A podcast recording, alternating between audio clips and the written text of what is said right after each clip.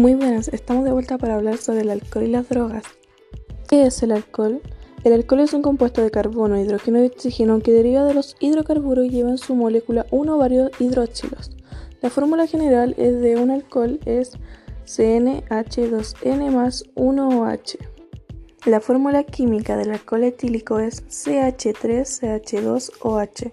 Este compuesto se utiliza para preparar la bebida alcohólica, las cuales en muchas oportunidades también son conocidas como simplemente como alcohol. Algunos ejemplos de alcohol son butanol, pentanol, butanotriol y etanodiol. Ahora veamos, ¿qué es una droga?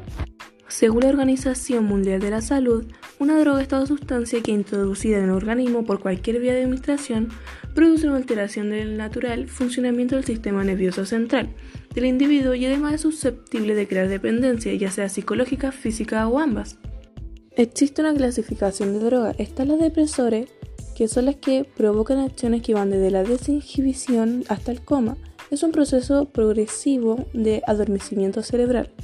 La estimulante que acelera el funcionamiento habitual del cerebro, provocando un estado de activación que puede ir desde una mayor dificultad para dormir hasta estados de hiperactividad. Alucinógenos alteran el funcionamiento del cerebro dando lugar a distorsiones perceptivas o alucinaciones. Existen drogas ilegales como por ejemplo éxtasis, PCP, marihuana, cocaína, heroína y LSD. También están las drogas legales como por ejemplo alcohol, nicotina, cafeína y fármacos.